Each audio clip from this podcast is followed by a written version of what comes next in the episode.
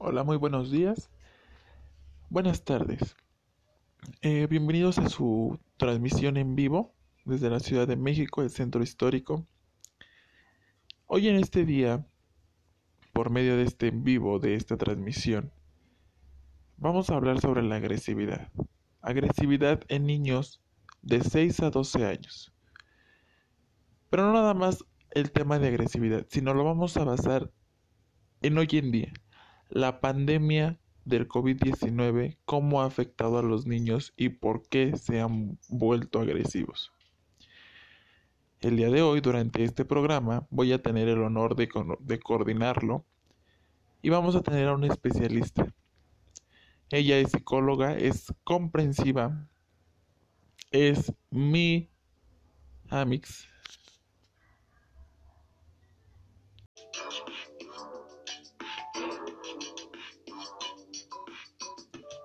Hola, muy buenas tardes a todos. Bienvenidos a su programa El Mundo de Hoy. Un recorrido por nuestro mundo. Comenzamos. Gracias por acompañarnos el día de hoy. Hoy tendremos muchas cosas interesantes en este programa El Mundo de Hoy. Así es, en este programa hablaremos sobre la agresividad. Para eso tenemos a nuestro invitado especial, el licenciado Giovanni Velázquez. Muy buen día. Eh, como ya les comentaron, soy licenciado en psicopedagogía y hoy tendré el honor de acompañarlos en la transmisión de este su programa de radio, donde hablaremos sobre la agresividad. La agresividad en niños de 6 a 12 años de edad. Así es. Cuéntanos, Giovanni. Eh, la verdad es que tenemos mucha duda. Como sabes, pues nos han llegado bastantes eh, cartas en el cual quieren abordar este tema tan interesante hoy en día con la pandemia. Claro que sí.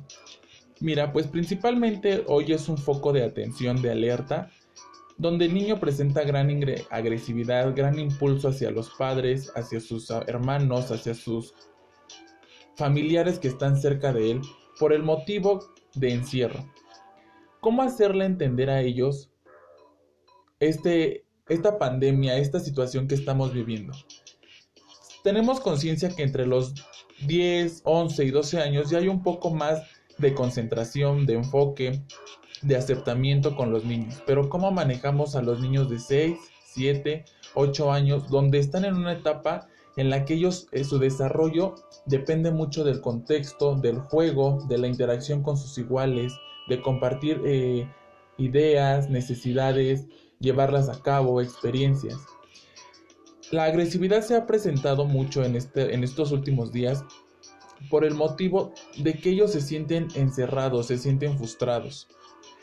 Es muy importante este tema que, me, que tengo el honor de presentarles, porque mira, la agresividad va a ser un conjunto de patrones de actividad. Esta se manifiesta por intensidad variable. ¿Qué quiere decir con eso? Bueno, pues estas son expresiones verbales, gestuales, hasta la agresión física, que en ocasiones se ha dado que niños tienen agresión hacia los padres. Y me podrás decir, ¿cómo puede ser posible? De tal manera que sí. Pero ojo, aquí no es tanta la agresividad que el niño emplee, sino cómo se ve afectado por los padres. Son varios puntos que vamos a abordar durante esta transmisión, donde tiene que ver padre, tiene que ver la escuela, tiene que ver él, sus emociones son muy importantes. Como bien te decía, hay ocasiones en que hay agresión física. Sin embargo, el lenguaje cotidiano, eh, cotidiano perdón, asocia la agresividad con falta de respeto, la ofensa o la provocación. Eso es muy interesante. La verdad, Giovanni, es que yo, yo veo mucho ahora y escucho casos en los que algunas mamitas o padres se quejan ya de como de la agresividad que hay en casa eh, por parte de sus hijos.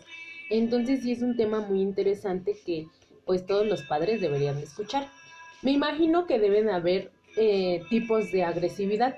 ¿No las puedes comentar, por favor? Por supuesto, y mira que me da mucho gusto que tengas esta, esta iniciativa en que los padres vean ese acercamiento, esa afectividad que deben de tener con el niño para que ya no se exista esta agresividad.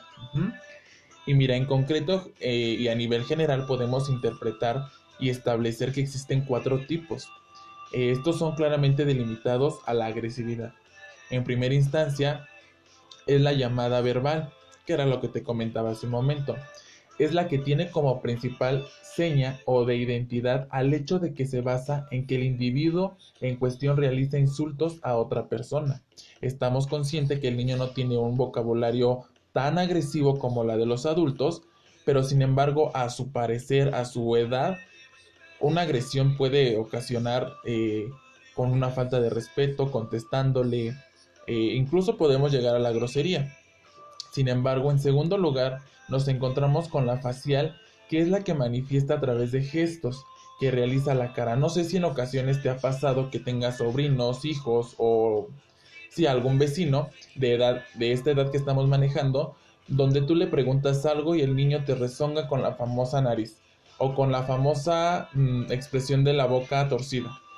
Entonces, esta es donde el niño se manifiesta agresivo, donde el niño no está conforme con lo que tiene porque él se siente atacado. Ahora bien, una tercera es la agresividad física. Esta ya es un poco más violenta, ya es un poco un caso más severo, donde se traducen que son los los famosos araños, las patadas, las mordidas, el pellizcón, todo eso que el niño emplea como defensa propia de, de pues sí, de algún algún malestar, alguna insatisfacción que él tenga.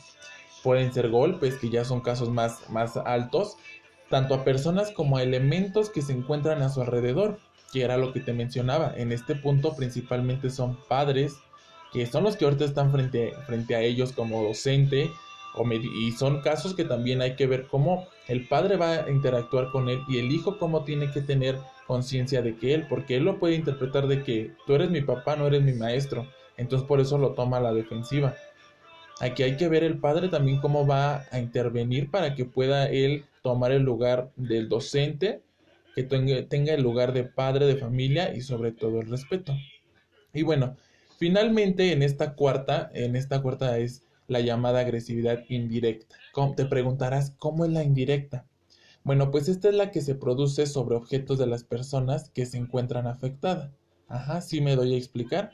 Bueno, esta va a ser mm, un poquito de lo que yo no tengo, lo consigo para dañarte. Muy bien, Giovanni, gracias.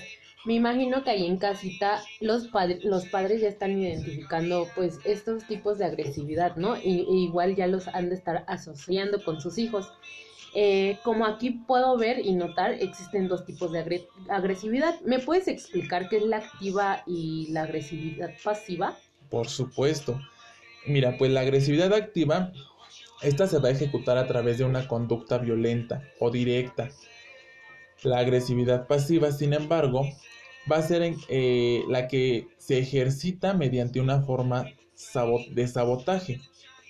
Eh, tengo mis colegas, eh, demás especialistas, nos hablan de una agresividad secuencial que aparece cuando una persona primero se comporta en forma tranquila parece renunciar a sus derechos, pero después muestra un comportamiento, unos impulsos que lo sobrellevan al límite, cuando advierten que no consigue resultados.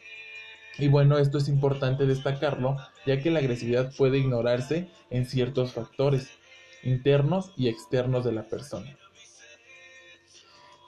Eh, hay que situarlo en nuestra actualidad, como te mencioné hace un momento. El niño se siente atacado porque el papá le dice, resuelve esta actividad, obedece esto, haz esto. Y como te mencioné, el niño dice, y bueno, ¿tú quién eres? Él no eres mi maestro, tú eres mi papá. Sin embargo, hay que tener mucha conciencia de cómo va a ser el vínculo, ese vínculo que tu padre vas a emplear, esa estrategia para que él te vea con autoridad y de tal manera él no se sienta atacado, porque si no, no nada más va a ser contigo, él va a presentar un ataque, una agresión hacia los demás. ¿Qué quiero decir con ello? Si tengo hermanos mayores o menores, yo me voy a sobrepasar. ¿Por qué? Porque yo me siento que estoy en un lugar, en un límite de agresión en el que todos me juzgan, en el que todos... Y sin embargo, este tipo de agresión va a tener consecuencias. ¿Qué consecuencias va a tener? Bueno, pues que el niño no va, a tener rebeldía, no va a querer hacer nada, va a presentar un carácter que de verdad nadie lo soporte. Y no sé, a lo mejor has notado, has escuchado que hoy en día el niño eh, tiene ciertas limitaciones, tiene ciertos lineamientos en el cual desea pues solamente ser él. Y en esta etapa de desarrollo, como te comenté hace un momento, es muy importante, es muy importante. ¿Por qué? Eh, bueno, en las etapas de desarrollo, te voy a hablar un poquito, no sé si tengas algún dilema. Eh, no, de, de hecho, la, toda la información que nos estás otorgando es muy interesante. Y ahorita que mencionas esto de las etapas de desarrollo, pues sí, también eh, es algo que a los padres que están, nos están escuchando en casa, como lo vuelvo a repetir, pues les interesaría mucho. ¿Nos quieres eh, explicar qué son estas etapas? Por supuesto, yo hago lo posible para que los padres interpreten mejor y que tengan un poco más de claridad cómo hay que eh, desarrollarnos con nuestros hijos y en qué etapa. Mucho pareciera que no es así, pero en ocasiones los papás no saben en qué etapa de desarrollo. Fíjense, yo les voy a comentar rápidamente. En el consultorio, cuando me llega algún chico, este, algún pequeño, algún niño, algún joven, eh, lo primero es, ¿en qué etapa de desarrollo se encuentra su hijo? No, pues es que no sé. ¿Cómo que en qué etapa de desarrollo? Mira, le comento rápidamente. Eh, nuestro gran psicólogo Piaget nos dejó la teoría de etapas de desarrollo. Estas se componen por cuatro. Ah, no es que no sabía. Y bueno, pues te voy a hablar un poquito acerca de...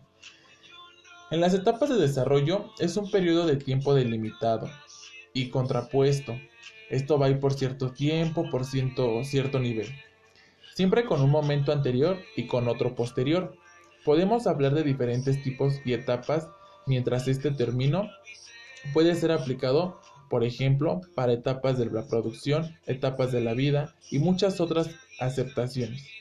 El uso común para el concepto de etapa es aquel que se relaciona directamente en la historia, no solo la humanidad, sino con la historia de cualquier fenómeno relacionado o no con el ser humano. Te voy a decir, estas etapas, eh, no las, como te lo mencioné hace un momento, nos las decía nuestro famoso Piaget. Y bueno, pues Piaget nos comentaba que en estas etapas de desarrollo es el conocimiento el que se va a evaluar, se va a considerar en la etapa, eh, bueno, en la etapa del desarrollo que tenga tu hijo el pensamiento de los niños en cualquier etapa, y que sea concreta y cualitativa, y cuantitativamente, por supuesto, diferente del pensamiento en la que presente eh, alguna acción. Hay cuatro características, como te lo dije hace un momento, de los estadios de Piaget. Y bueno, eh, es muy importante tener el, eh, este equilibrio, ya que depende del mecanismo del desarrollo. Si el desarrollo es cognitivismo, representa cambios en la estructura constructivista o esquemas de niños. Y bueno, ¿a qué se refieren esos cambios? Y, y Piaget no lo decía, este va a ser un, una interacción que se tenga, que tenga una complejitud del niño, interacción de factores innatos y ambientales. Y bueno, principalmente te voy a mencionar la primera, es el estadio sensoriomotor. Esta es desde el nacimiento hasta los dos años. En este estadio sensoriomotor, el bebé se relaciona con el mundo a través de sus sentidos y la acción que tenga hacia una necesidad. Pero en el término de esta etapa será capaz de presentar la realidad mentalmente. El periodo sensoriomotor da lugar a algunos hitos en el desarrollo intelectual los niños desarrollan la conducta intelectual, intelectual perdón, o dirigida hacia metas. Y la posteriormente la que sigue, que es la que en este caso estamos abordando nosotros, y es la que tenemos de los 2 a los 7 años, eh, bueno, no sé cómo tal nos estamos basando a esta, pero parte de es la, de la del estadio preoperacional.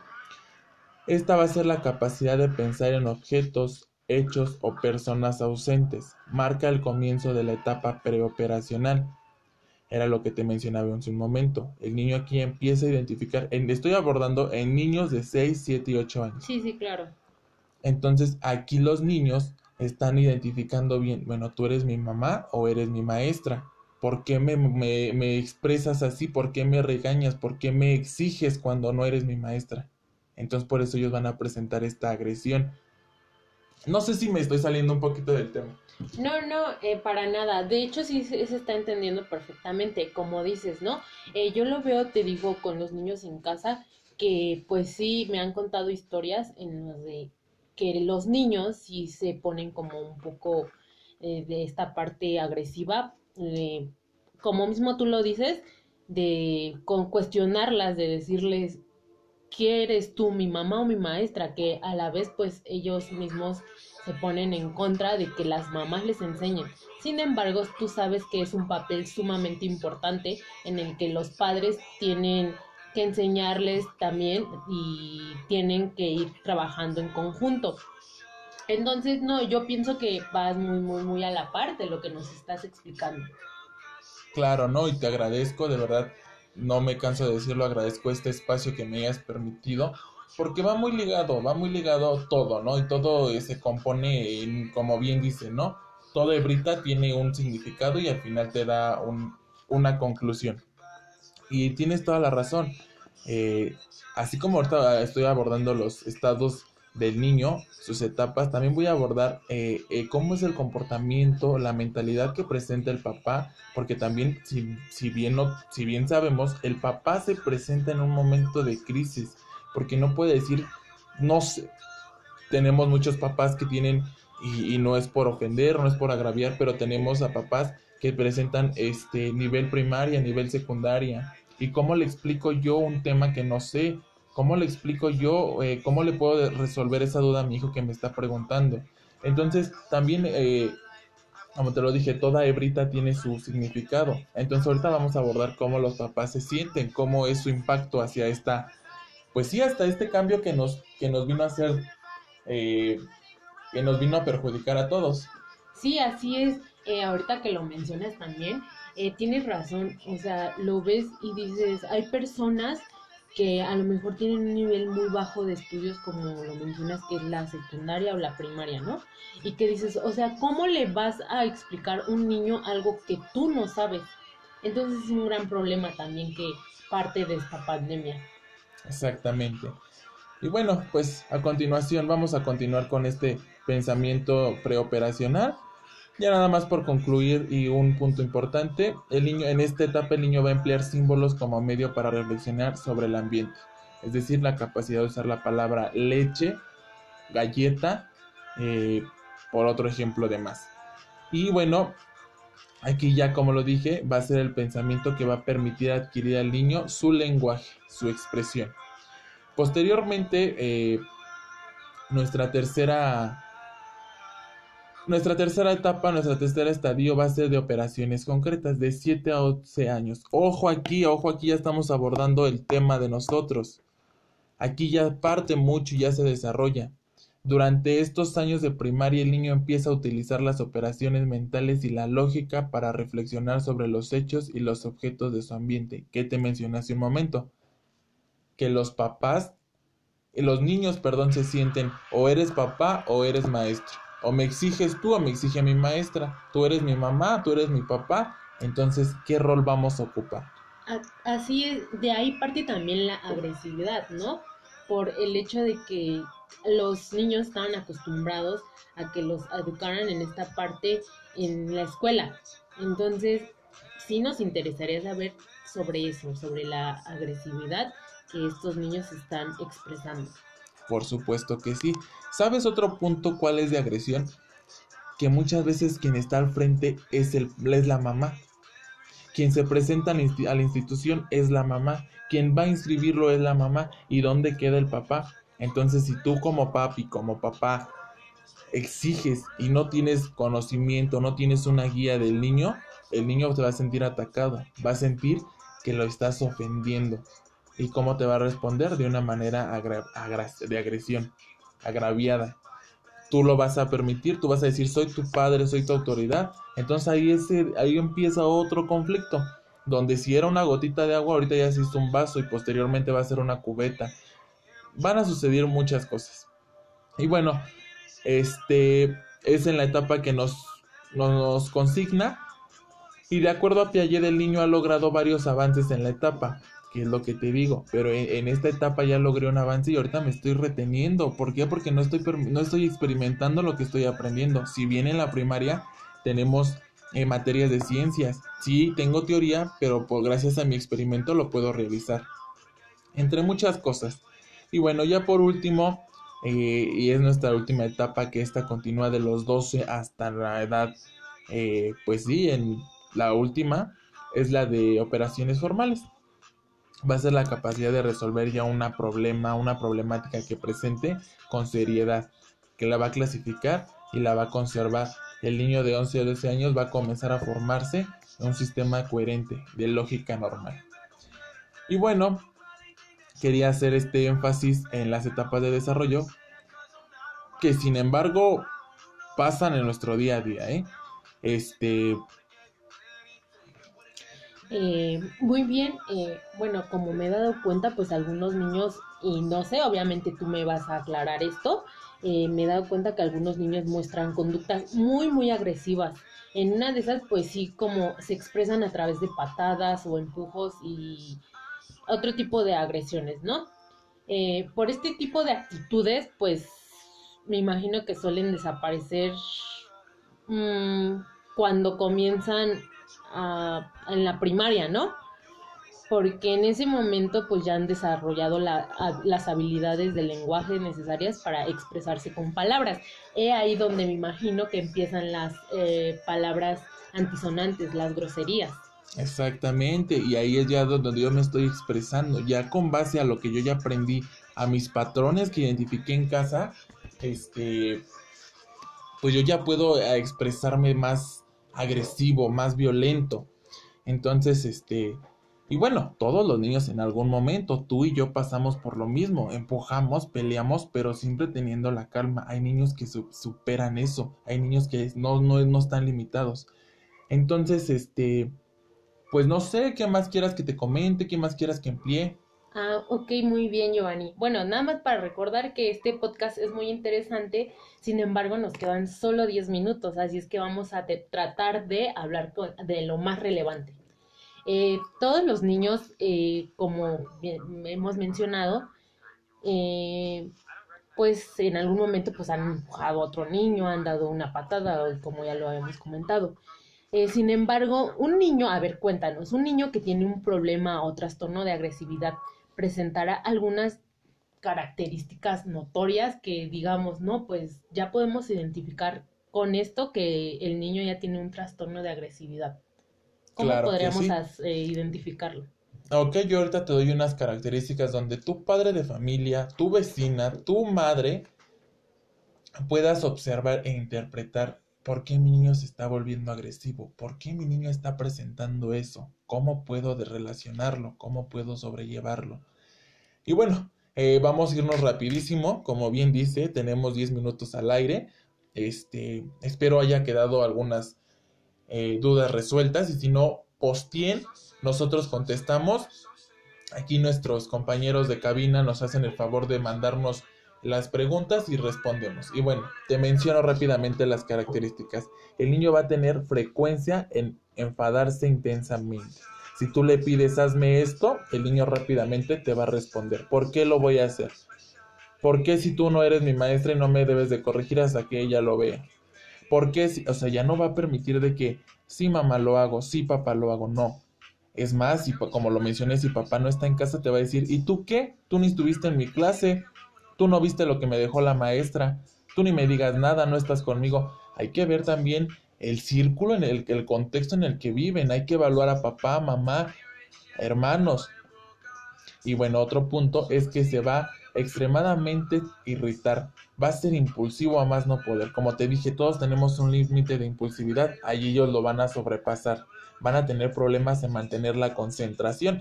Es otro punto que... Discúlpame, por interrumpir sí me he dado cuenta, la verdad, y es que como eh, lo veo, pues también se frustran fácilmente, ¿no? Atacan y hasta combaten eh, contra ti físicamente, o a nosotros como padres, o como, no sé, igual con sus abuelos y hasta con otros niños. Exactamente, y fíjate que ahorita que tomaste el punto de los abuelos es muy importante, porque hay muchas veces que papá y mamá están trabajando por cuestiones económicas, que sin embargo esta economía nos está dejando por las ruinas, eh, y abuelo es que se queda frente al niño y dime el abuelo qué conocimientos eh, no dudo que son conocimientos que, híjole, yo quisiera tener esa mentalidad que tienen ellos y poder concentrarme como los abuelitos, ¿no? Pero ¿cómo puedes resolverle la duda a tu hijo, a tu niño, a tu nieto que tiene, va en sexto de primaria y le están enseñando raíz cuadrada? Si el abuelito apenas puede sumar y restar, o sea, hay que tener mucha concentración ahí. Entonces el niño también puede ser agresivo, como bien lo dijiste. Y aparte de que ataca, frustra, bueno, pues tiene mal rendimiento en la escuela, en este caso en casa no voy a tener la misma concentración, me va a dar igual, me va a valer no poner atención. Y fíjate que hay casos en niños que he visto que me han posteado en mi Twitter, donde dicen, mi hijo se desconecta porque le da hueva, mi hijo no le llama la atención el tema, mi hijo dice que no explican bien. Entonces dime, a ver tú cómo lo harías, cómo lo relacionarías. Son sin fin de cosas, ¿no? Que yo creo que para aquí necesitamos un día completo para estar abordando estas cosas. Y bueno, eh, tiene problemas para actuar de forma correcta en situaciones sociales y hacer amigos. En este caso va a ser un poquito diferente porque la pandemia no nos permite relacionarse. Pero sin embargo va a tener un problema de agresividad. ¿Por qué? Si tú me presentas o me dices yo quiero hacer esto y yo tengo otra idealización, yo voy a, y yo agresivo, no, es que se debe de ser así, soy agresivo, te pellizco, te muerdo, te insulto, entonces ahí ya empezamos con un dilema más grande. Discute o pelea continuamente con miembros de su familia. Principalmente lo va a ver si hay hermanos mayores, si le exigen mucho con el abuelito, ellos lo van a tomar que todos están en contra de ellos. No va a haber frecuencia, no va a haber una responsabilidad, mala conducta, culpa y los demás. Va a decir que ellos tienen la culpa, yo soy el único consciente. Y bueno, sin embargo van a ser muchísimas variedades en las que el niño va a estar presente. ¿Y qué consejos yo te doy? Eh, hace un momento antes de entrar a la cabina me decías, dame un consejo para mi hijo, para mi sobrino. Pues yo te, yo te, yo te aconsejo que desde un principio le expliques. Pasó esto de la pandemia. El niño te va a entender, dile que no te va a decir, ay, sí, el COVID-19 tiene tal fórmula, tiene tal. No, explícale, como, no a lujo de detalle, pero sí conscientemente. El niño esto, háblale, con, háblale de responsabilidad, el momento que estés con él, trátalo bien, exígele a su ritmo, no le puedas exigir cuando bien te lo dice, tú no estás conmigo, no estás al pendiente, eh, trata de interactuar más con él, hazle entender, consiéntelo a un consentimiento regular, no permitas de que, ah, ya escribiste la letra A, toma, tienes un premio, no. Si acabas bien tu tarea en tiempo y forma, otro punto que hay que abordar es que el niño no lo, no lo haga nada más por realizar la tarea no por entregar en tal, a, tal horario, por entregar a tal este, plataforma, no, que lo haga consciente de lo que está haciendo y que aprenda, que tenga un aprendizaje de lo que realiza. Ajá. Y bueno, de esta manera y con frecuencia va a haber una mayor interacción, va a haber responsabilidad de él, va a notar cambios de ti hacia él y la conducta pues obviamente va a favorecer no nada más para él, sino para el contexto en el que se esté desarrollando. Muy bien, esos son datos muy interesantes y la verdad es que, pues sí, o sea, este es un gran problema de la pandemia ahora, pues que se han estado dando estas actividades en casa que nos han, bueno, que a los niños, pues un fuerte cambio, como ya lo habíamos mencionado, el estar en casa aprendiendo a través de un, computador, eh, pues sí es algo muy frustrante para ellos. Pero pues muchas gracias, eh, licenciado Giovanni. Te agradecemos mucho tu participación. Eres un gran invitadazo. Eh, nos gustó mucho este tema y no sé, algo más que quieras agregar, que nos quieras decir, comentar. Mm, queda ahí. Muchísimas gracias, agradezco a ti, agradezco a toda tu producción por, por hacerme esta invitación de verdad son temas que no hay que dejarlos a la desidia, hay que enfocarnos en, en, la conducta de tu hijo, en la agresión, nunca lo dejes a la desidia. Sin embargo, eh, pues espero seguir estando aquí, ustedes posteen, el tema se va a realizar a lo que ustedes quieran. Eh, dentro de ocho días me parece que vamos a tener eh, baja autoestima en adolescentes. También un punto importante para ti, padre de familia. escriban en mis redes, ya saben, Giovanni Velázquez, eh, psicopedagogo y posteriormente maestría en educación. No se les olviden eh, conectarse todas las tardes en este mismo horario a nuestro programa, digo nuestro, El Mundo de Hoy. Así es, muchas gracias Giovanni. Y no olviden, eh, les quiero recordar que nos sigan en nuestras cuentas de eh, Instagram, Facebook y Twitter. En la página, como saben, nos pueden encontrar de El Mundo de Hoy. Eh, ahí vamos a postear las redes sociales de nuestro invitado especial, Giovanni Velázquez. Ahí lo pueden encontrar. Cualquier duda que ustedes tengan, pueden escribirlo y en el programa siguiente lo estaremos aclarando. Y bueno, reflexión vivan el día a día, mantengan la su sana distancia, medidas de precaución, no salgan de casa si no es necesario, actúen de una manera deseada con sus niños, tengan mucho enfoque en su etapa de desarrollo y pues, ¿qué más les puedo decir? Un abrazo a la distancia y... Claro que sí. y creo que sería todo, ¿no? Creo que está por demás, siempre escuchamos eso eh, dentro y fuera de casa. Así es. Muchas gracias por sintonizarnos. Nos vemos en el próximo podcast en El Mundo de Hoy. Hasta luego. Cuídense papitos allá en casa. Protéjanse. Hasta luego. Buen día para todos.